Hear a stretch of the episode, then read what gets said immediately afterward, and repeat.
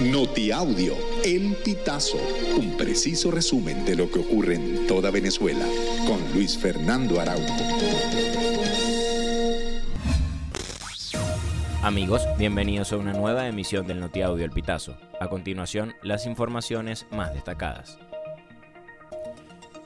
Familiares de personas que se encuentran desaparecidas luego del accidente ocurrido en la autopista Caracas-Guarenas mantienen la esperanza de encontrarlos con vida.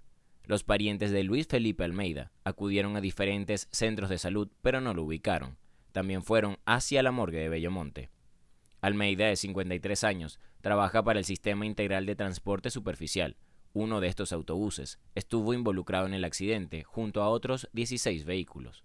Cinco miembros de una familia fallecieron en el accidente de tránsito que ocurrió en la autopista Gran Mariscal de Ayacucho, sentido Caracas-Guarenas.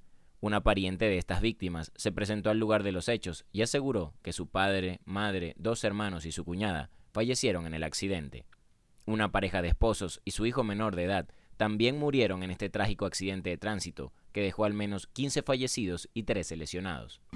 Durante la mañana de este jueves se registró un incendio en un apartamento del edificio Miami, ubicado en la segunda transversal de Los Palos Grandes en Caracas. Así lo informó el alcalde, Gustavo Duque donde se desarrolló un, incendio de grandes magnitudes. Estamos junto a nuestro equipo completo de protección civil y bomberos de Caracas quienes también ya están en el sitio. Les muestro, como pueden ver, todas nuestras cisternas están acá y también el equipo de el equipo de los bomberos de Caracas. El edificio fue desalojado, pero en uno de los apartamentos aún permanece una persona que estamos tratando de rescatar.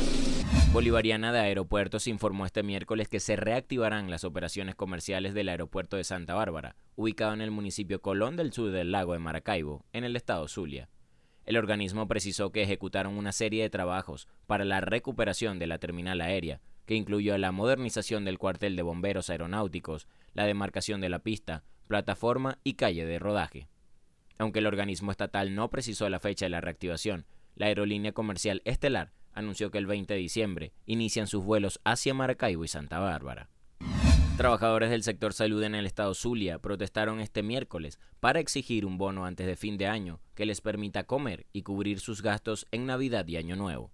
Enfermeros, odontólogos, bioanalistas y nutricionistas del sector público protestaron frente a la sede del Ministerio de Salud en Maracaibo.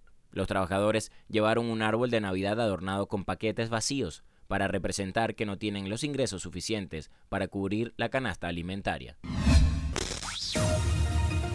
Amigos, y hasta acá llegamos con esta emisión del Notiaudio El Pitazo. Recuerda hacerte super aliado para mantener vivo el periodismo independiente en Venezuela. Narró para ustedes Luis Fernando Araujo.